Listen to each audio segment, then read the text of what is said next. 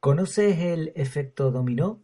Con esto del efecto dominó no me refiero a la forma entusiasta que tienen los abueletes de jugar al dominó y que se contagia por supuesto a los jóvenes también, más de una partidita me he echado yo también. No, no, es un efecto que permite tumbar monumentos del tamaño de la Torre de Pisa, que más de uno le tenemos ganas, o el Empire State, con un pequeño toque con el dedo en una ficha de dominó. ¿No me crees? Te lo explico. Bienvenidos a Efectividad. Efectividad al máximo, pero sin olvidarnos de las cosas importantes de la vida.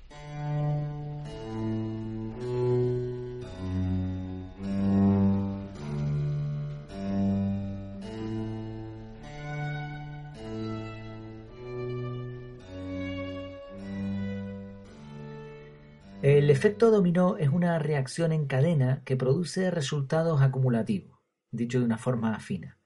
Un acontecimiento inicial origina un montón de hechos similares y aunque el primer acontecimiento es pequeño, este provoca otro similar, un poco más grande y así sucesivamente hasta llegar a un final que puede llegar a ser espectacular. Este efecto se puede dar con objetos físicos, pero también con procesos no materiales. Hay expresiones parecidas con conceptos algo distintos, ligeramente distintos, que igual te suenan. Por ejemplo, reacción en cadena, efecto mariposa o efecto bola de nieve, entre otros. A esta en particular se le llama efecto dominó por el juego de fichas tan popular y que tanto gusta a los abueletes que decíamos antes, que se reúnen alrededor de una mesa en el parque para ver quién cierra o quién canta. Se han dado casos de agresiones con bastón, dentaduras postizas. bueno, aparte de bromas, seguramente hemos visto en alguna ocasión un enorme dibujo hecho con fichas de dominó. La primera ficha cae y golpea a otra. Esto se va repitiendo cientos o miles de veces y una vez que todas las fichas están tumbadas, se dibuja algún tipo de representación. Las fichas pueden dividirse en varias filas, golpear de canto otras fichas, golpear otro tipo de objetos, hacer andar un coche, bueno, lo que la imaginación del autor o autores dé. Si nos paramos a pensar, esto es impresionante porque nosotros solamente hemos dado un pequeño empujoncito a la primera ficha. Si sumamos toda la energía provocada por todos los golpeos de unas fichas contra otras, sería una barbaridad. Claro, en este tipo de juegos las fichas de dominó suelen ser iguales. Pero imagina por un momento que colocas una ficha de tamaño estándar y a continuación una ficha algo más grande. Hay un vídeo de YouTube muy interesante con una explicación sobre este tema y también hay un libro titulado Una sola cosa que menciona una aplicación práctica también de, de esto que estamos comentando. En la página web en www.efectividad.es pongo los enlaces ahí a todo esto que estoy diciendo. Según la física, parece ser que una ficha puede tumbar a otra 1,5 veces más grande. Para hacernos una idea, en el vídeo que, comento que enlazo ahí en la web, la primera ficha mide 5 milímetros de alto y 1 milímetro de espesor. Muy, muy pequeñita, la tiene que poner incluso con una pinza. En total hay 13 fichas. Y la ficha final, la última, pesa 50 kilos. Es impresionante ver cómo cae. De hecho, se mueve hasta la cámara y todo. El señor que, lo explica dice que si hubiera puesto 29 fichas, la última sería tan alta como el Empire State Building. Espectacular, ¿no? Y ahora probablemente ya me creas con esta explicación. Piensa lo que podría ocurrir con 100 fichas. Claro, esto del efecto dominó es muy bonito, son de estas cosas que quedan muy bien, expresiones que se utilizan a veces más de la cuenta, pero tiene trampa. Es verdad que nosotros solo damos un pequeño empujón a la primera ficha, pero no podemos obviar que alguien tiene que colocar las fichas en su posición exacta. Y una fichita de esas de 50 kilos no es que sea muy fácil de llevar en el bolsillo, ¿verdad? Además, también hay que fabricarla. En uno de estos juegos visuales, con fichas de dominó, un artista usó más de 15.000 fichas y tardó 8 días en montar todo el tinglado.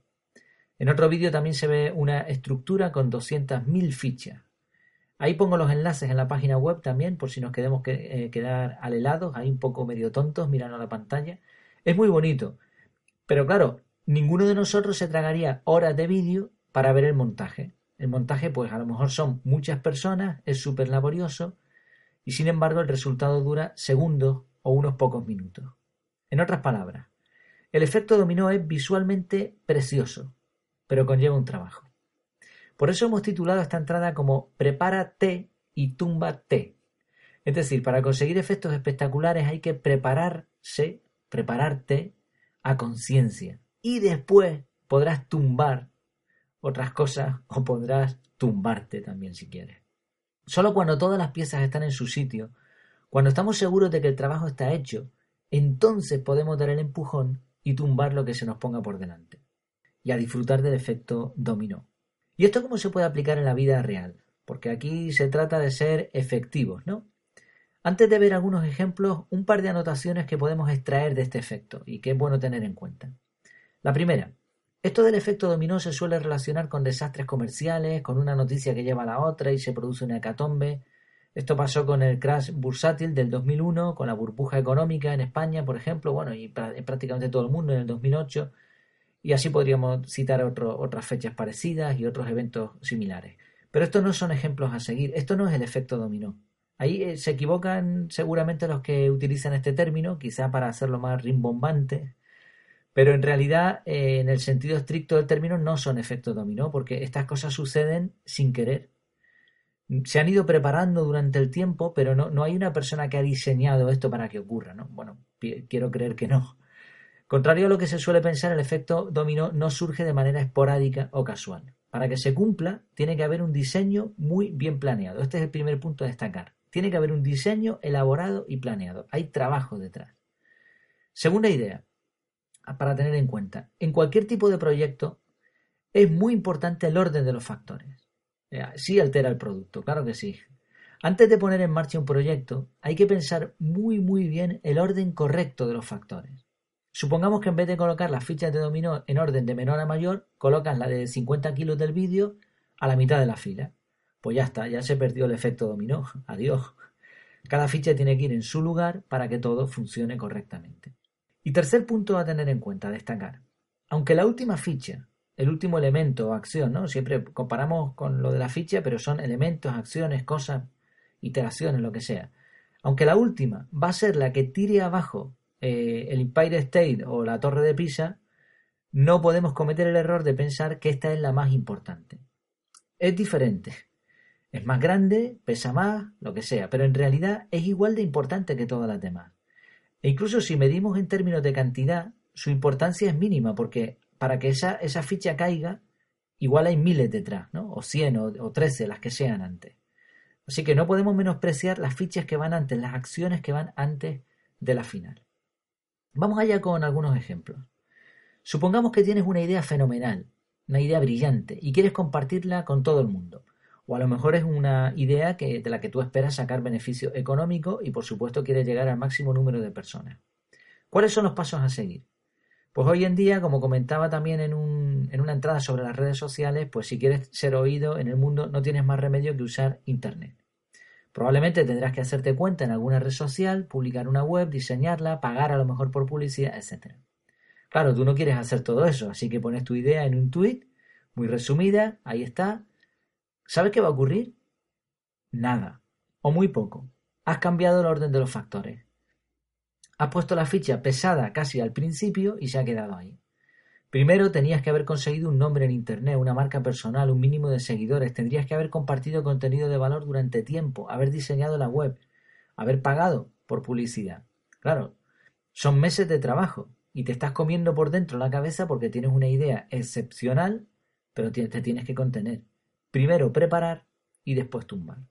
en el marketing se puede utilizar muy bien este efecto dominó. Cuando a veces vemos tweets o vemos posts virales, no, no es casualidad, no es viral porque sí. Detrás suele haber un montón de trabajo.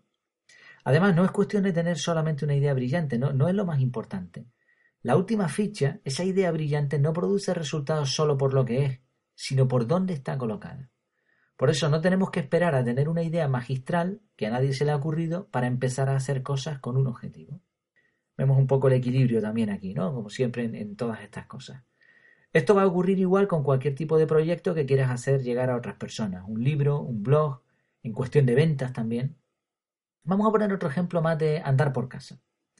Piensa en alguna tarea que te cueste mucho trabajo hacer. Vamos a poner planchar la ropa. Esta es la que se me ha ocurrido, es la que voy a poner. Seguro que a ti se te ocurren mucho mejores que a mí. Bien, ahora piensa en todas las cosas por las que no te gusta planchar la ropa. Quizás el sitio donde planchas no es demasiado cómodo, a lo mejor la plancha no es de buena calidad, igual se te ha acumulado demasiada ropa para planchar, Puede haber un, montón de factores. Piénsalo, ¿los tienes? Ahora medita en qué cosas te ayudarían a planchar. Digamos, a planchar con más alegría. Puedes poner música de ambiente, estudiar a qué hora te va mejor. Se me ocurre prepararte un vaso de tu bebida favorita y dejarlo a mano para ir picando de vez en cuando. Todas estas cosas son fichas. Fichas de diferentes tamaños que hay que preparar y colocar. Yo qué sé, ponte un recordatorio en el calendario cada cierto tiempo para que no se te acumule la ropa. Compra una buena plancha, prepara un sitio en casa donde estés a gusto, pon música, música para planchar. La idea es colocar las fichas en el orden correcto para que planchar la ropa ahora te sepa a gloria. Ya está, ahí tienes el efecto dominó, hay trabajo detrás, pero lo has conseguido, has conseguido algo vistoso y que sobre todo te guste a ti. Ya digo, es un ejemplo tonto, seguro que se te van a ocurrir un montón de ejemplos mejores. Pero si he querido escoger una tarea repetitiva aposta. El efecto dominó se puede aplicar a los trabajos que tienen cierta complicación y que se repiten en el tiempo. ¿Has visto a este típico, el cuñado, el cuñado típico que llega con todo su material y realiza una tarea en mucho menos tiempo que tú y encima lo disfruta y le sale bien? Se me ocurre, por ejemplo, una barbacoa. Pero claro, seguro que antes ha dedicado mucho tiempo a buscar en internet cómo se hace una buena barbacoa, se la ha preparado, se ha llevado su herramienta como es debida, debido, ha, ha puesto su ingenio a trabajar y ha preparado el terreno. Y ahora llega allí y triunfa. Otra aplicación muy interesante es todo, bueno, decía esto, por cierto, no, no me quiero pasar de, punto, decía esto porque en las tareas repetitivas el efecto dominó eh, lo cambiamos un poco, no solamente se tiran las fichas y ahí se quedan, sino que las puedes volver a colocar y volver a iniciar el proceso y vas a tener resultados brillantes con muy poquito esfuerzo. Cuanto más se repite la misma tarea, podemos hacer un, listado de, un checking de, de tareas eh, subdivididas ¿no? en pequeñas tareas pequeñitas, en pequeñas fichitas, y esto nos va a servir en un montón de ocasiones. Otra aplicación muy interesante es todo lo que tiene que ver con los hábitos y con las habilidades, sobre todo en lo relacionado con el efecto a largo plazo. Tú puedes hacer una dieta milagrosa y va a producir resultados a corto plazo, pero después el cuerpo va a volver a la normalidad. Esto es así. Ahora, si colocas las piececitas en su sitio, si aumentas la frecuencia o la exigencia, si añades más ideas una vez que has establecido las rutinas anteriores, todo eso va a producir resultados espectaculares. Igual alguien te ve después de pasar un tiempo y te dice, oye, eh, chico, ¿cómo lo has hecho? Pareces otra persona. Claro, ha visto la ficha gorda, Perdón, no lo he podido evitar. Pero antes están un montón de fichas, un montón de acciones. Ha visto lo aparente, ha visto que estás muy bien en un estado físico envidiable, pero no ha visto todo el trabajo, toda la rutina, los hábitos del día a día que había detrás. Esto se puede aplicar, ya digo, a un montón de rutinas o hábitos que tienen que ver con la salud. Otro ejemplo típico, típico pudiera ser tocar un instrumento. ¿no? Vemos a alguien que toca medianamente bien y te sorprendes y dices, oh, qué pasada, qué bien toca y a lo mejor solo ha interpretado un par de canciones unos minutos, pero nuevamente detrás hay un montón de ensayo y de trabajo. Y cuando además se ha llevado el orden correcto, pues los resultados pueden ser grandiosos. Bueno, ¿qué te ha parecido el efecto dominó? Hay una pregunta que me surge, no he podido evitar mmm, callármela. No sé si es rentable del todo gastar tanto tiempo en la preparación para conseguir algo que dura después muy poco tiempo. Pero una cosa sí tengo clara. Cuando alguien consigue un contenido viral, cuando es un crack haciendo lo mismo que otros, pero de forma diferente, cuando alguien tiene buenos hábitos, es porque detrás hay un montón de trabajo. Es posible que ahí esté el efecto dominó. Por cierto, ¿se te ocurren otras ideas para aplicar este efecto? Compártelas en los comentarios, por favor. Esto ha sido todo por hoy. Espero que te haya gustado, pero antes de concluir te quiero pedir algo. Sobre todo lo digo al final porque si has llegado aquí es porque te ha gustado, creo yo, el contenido. Por favor, ayúdame a que este contenido, a que esta información sea útil y llegue a más personas. ¿Cómo me puedes ayudar? Pues con likes, valoraciones, compartiendo o comentando este contenido, ya sea en la página web preferentemente o también en redes sociales que publicaré mucho acerca de esto o en iVoox, en la plataforma de podcast. Recuerda que la gratitud en silencio no le sirve a nadie. Bueno, me despido hasta que nos veamos de nuevo virtualmente que lo pases muy bien.